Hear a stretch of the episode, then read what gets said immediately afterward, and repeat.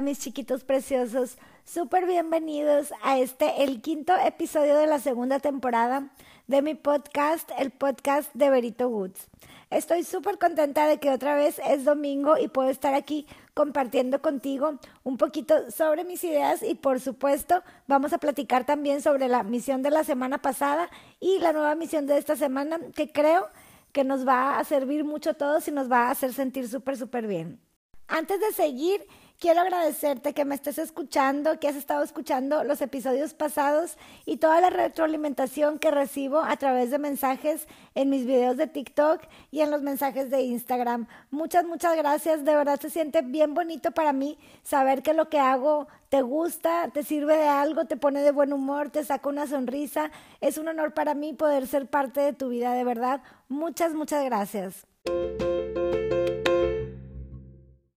Hoy te voy a platicar sobre algunas aplicaciones que te pueden servir siendo vegano o vegetariano. La primera se llama Happy Cow. Happy Cow empezó como una página de internet, yo la conozco desde hace muchos años, yo creo que fue de las primeras páginas que conocí, ahora tiene su propia aplicación y está súper padre porque te da una lista de restaurantes, incluye restaurantes que tienen opciones vegetarianas y o veganas, así como también restaurantes exclusivamente vegetarianos o exclusivamente veganos. Tú puedes ir filtrando las búsquedas. Entonces está muy padre porque si no encuentras un restaurante vegano cerca, igual puedes buscar uno con opciones veganas. También tiene una parte en donde pues es como para crear una comunidad para hacer amigos veganos que están cerca de ti, así como también una especie como de Instagram en donde puedes hacer publicaciones de la comida que vas probando en los lugares que visites para que las demás personas puedan ver qué te parece, qué hay y pues ya sabes, compartir nuestras experiencias a otros usuarios. La segunda aplicación de la que te voy a platicar se llama Abilion. La aplicación está súper, súper padre. Tú entras y te abres un perfil, es muy parecida a Instagram, y en tu perfil puedes hacer publicaciones tanto de fotos como videos. Está muy padre, las personas igual te pueden seguir, tú puedes seguir a otras personas para estar pendiente de sus publicaciones e inclusive pues puedes ir haciendo tu propia comunidad. Está muy padre también porque tiene un apartado en donde tú puedes hacer búsquedas, puedes explorar y te aparecen, por ejemplo, los restaurantes que están cerca de ti con las reseñas o las publicaciones que las personas han hecho al respecto. También tiene un apartado de productos que son apropiados para veganos, otro para buscar recetas, que está muy, muy padre, la verdad. Y algo que se me hace muy interesante, que pues es súper diferente a cualquier otra red social, es que tiene una sección de artículos de interés, entonces pues te hablan de diferentes temas. Tú ahí puedes inclusive buscar por palabras claves en el buscador para leer exactamente de lo que más te interese. Es una aplicación muy, muy padre, definitivamente la recomiendo. Yo ya tengo mi cuenta, si me quieres seguir ahí, estoy como Berito Woods, apenas empecé a publicar, pero pues también vamos a estar ahí muy, muy presentes. La tercera aplicación que te voy a recomendar no es una aplicación precisamente para veganos o vegetarianos, sin embargo, yo pienso que sí es una herramienta súper útil para quienes somos veganos o vegetarianos. La aplicación se llama Open Food Facts.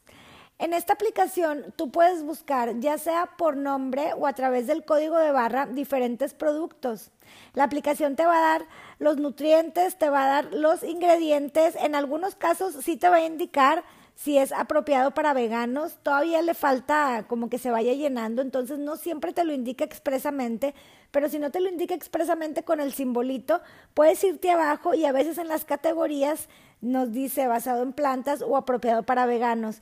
Entonces, aunque todavía le faltan algunos productos por definir así como que con mayor precisión, sí es súper buena herramienta porque hay muchos productos que sí están muy bien descritos y los que no, la verdad es que sí me ayudan a darme una muy, muy buena idea.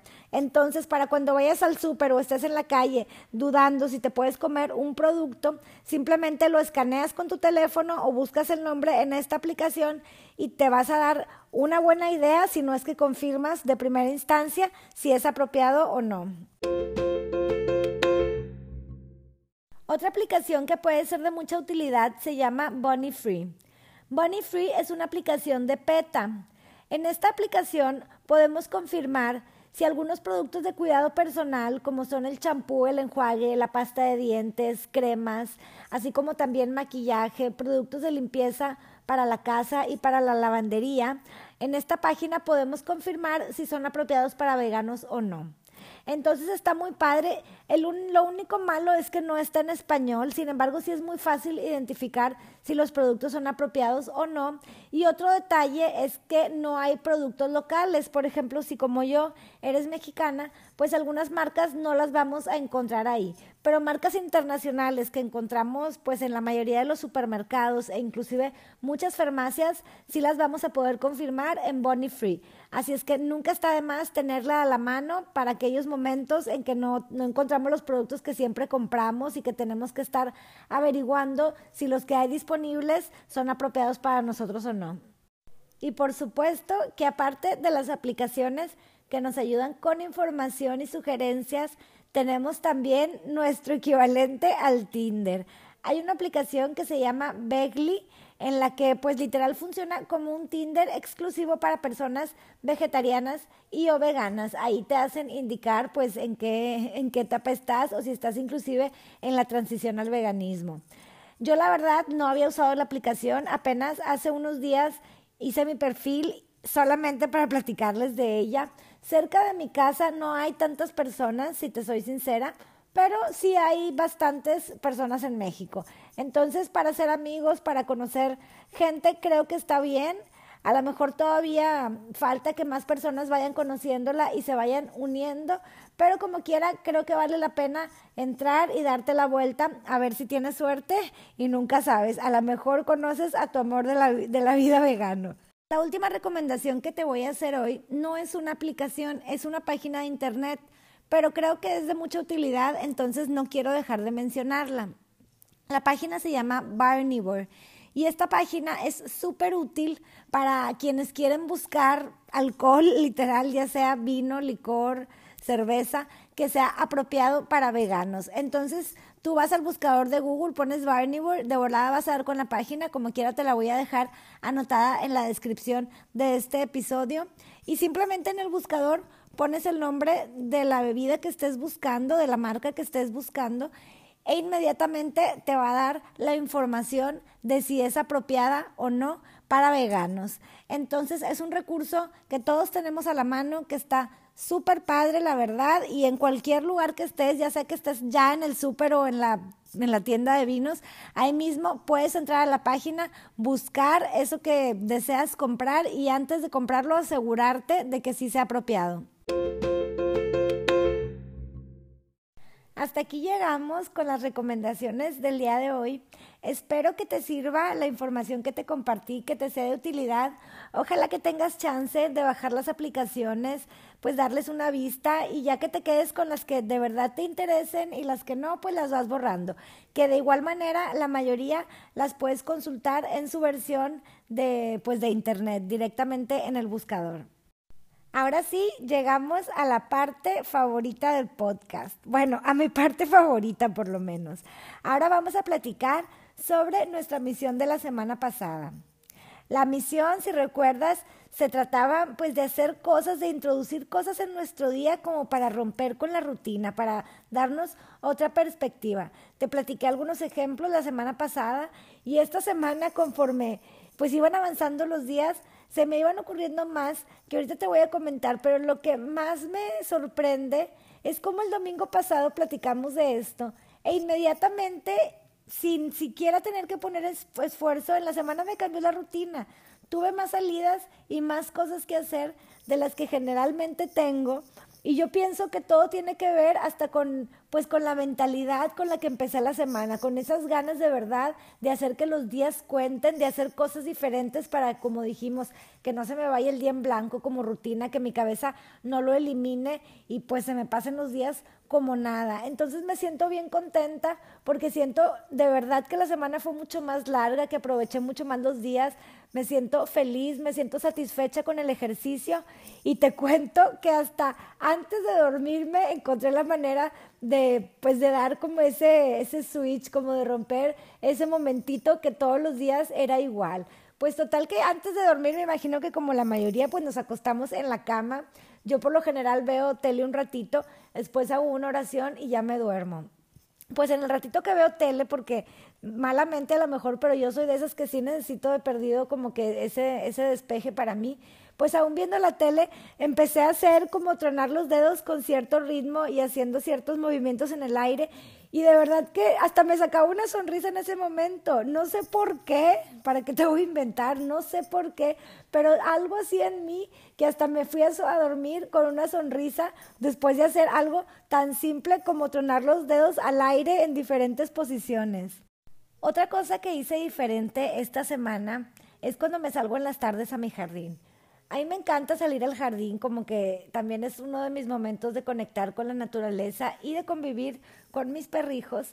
Y Rita en especial necesita toda mi atención. Yo por lo general me salgo, me siento en un columpio que tengo, que es mi lugar favorito, y de ahí le, le, aviento un juguete o le aviento alguna ramita que me encuentre ahí en el jardín y ella corre y me lo trae. Y esta semana decidí jugar con ella parada. Yo sé que vas a decir, pues es X, es un cambio sonso, pero bueno, es un cambio. Y en vez de estar sentada en la misma, en el mismo columpio, el rato que juego con ella, me iba detrás de ella y entonces la alcanzaba a donde había llegado lo que le aventé y ya sé que lo peleábamos a ver quién lo agarraba primero o a veces ella me ganaba o a veces yo, pero ya empecé como a participar más activamente en el juego y la verdad es que me sentí más feliz porque dije, Oye, tengo el jardín, gracias a Dios, mis bebés juegan en todos lados y le dan vueltas a la energía, pero yo nada más ocupando un mini, un mini espacio.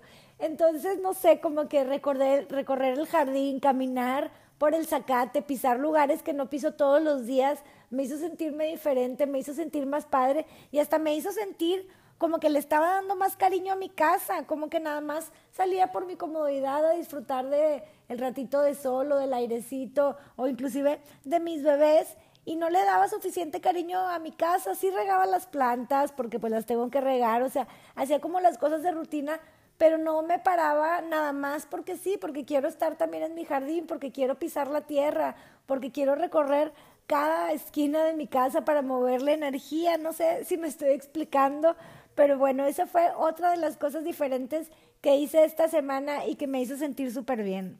Espero que como yo te hayas sentido feliz con esos pequeños cambios que hicimos. Yo te invito a que continuemos eh, de la manera en que podamos, pero seguir tratando de romper un poquito con los días, con la rutina, para hacer que nuestros días cuenten, que cuenten cada día más, que cada vez sean menos esos momentos que mi mente tiene que borrar o tiene que dar por hecho, porque son exactamente iguales a otros miles de momentos que he vivido a través de mi vida. Te cuento que tengo una amiga, ella es muy católica y está muy allegada a sacerdotes, entonces recibe en su casa seguido a los sacerdotes para comer, para cenar, pues son sus amigos. Y tuve la oportunidad en una ocasión de estar conviviendo con uno de ellos, que de hecho es súper agradable para platicar, súper buena persona, y aunque yo la verdad no soy mucho de religión ni de iglesia, sí disfruto mucho platicar pues con personas que enriquecen tu vida. En esta ocasión, el sacerdote, no recuerdo por qué salió el tema, pero dijo esto que se me quedó tan grabado. Él comentaba que en una entrevista le preguntaron a la Madre Teresa de Calcuta, Madre, para usted, ¿quién es la persona más importante del mundo? A lo que la Madre Teresa de Calcuta le respondió, en este momento eres tú. Imagínate qué maravilloso. Yo me quedé con la boca abierta y eso sucedió hace algunos seis meses y es algo que me sigue dando vueltas, me sigue dando vueltas y se me hace una cosa hermosa, maravillosa, padre y que todos debemos de poner en práctica. Creo que esta semana podemos aplicar eso que la Madre Teresa de Calcuta nos enseña. Vamos a hacer sentir a las personas como la persona más importante del mundo para nosotros mientras estemos hablando con ella, conviviendo con ella, mensajeando con ella, teniendo cualquier tipo de comunicación con las personas, vamos a hacer que ese tiempo que les regalemos, que les dediquemos, que les otorguemos, que se sientan los más importantes del mundo. Vamos a hacerlos sentir merecedores de nuestra atención, vamos a escuchar con calma, vamos a dedicarles el tiempo que merecen sin prisas, vamos a generar esa energía como esa energía de decir te quiero sin tener que decirlo con la palabra, cuando lo sientes con el alma y en el corazón, estoy segura que así como yo, de volada sientes cómo se expande tu energía. Bueno, yo creo que hasta de esa manera podemos hacer sentir a las personas importantes. Seguramente te estás preguntando lo que yo he estado preguntándome todo este tiempo. ¿Cómo podemos hacer sentir a las personas importantes? Yo no sé la respuesta, yo no tengo idea exactamente de cómo podemos hacer esto, sin embargo sí he estado pensando y sí tengo algunas ideas que espero te sirvan. Igual siempre estoy bien pendiente de tu retroalimentación sobre el tema porque me encanta saber lo que piensas. Pero bueno, una de las cosas que se me ocurre es no hablarles a las personas ni con apodos, ni con oye tú, y mucho menos con Nada de eso. Vamos a dirigirnos a las personas por su nombre. Si no sabes el nombre de la persona con quien, estás, con quien estás hablando, siempre lo podemos preguntar y dirigirnos a ellas con su nombre, reafirmar su nombre, porque por alguna razón es bonito para las personas escuchar su nombre en boca de alguien más.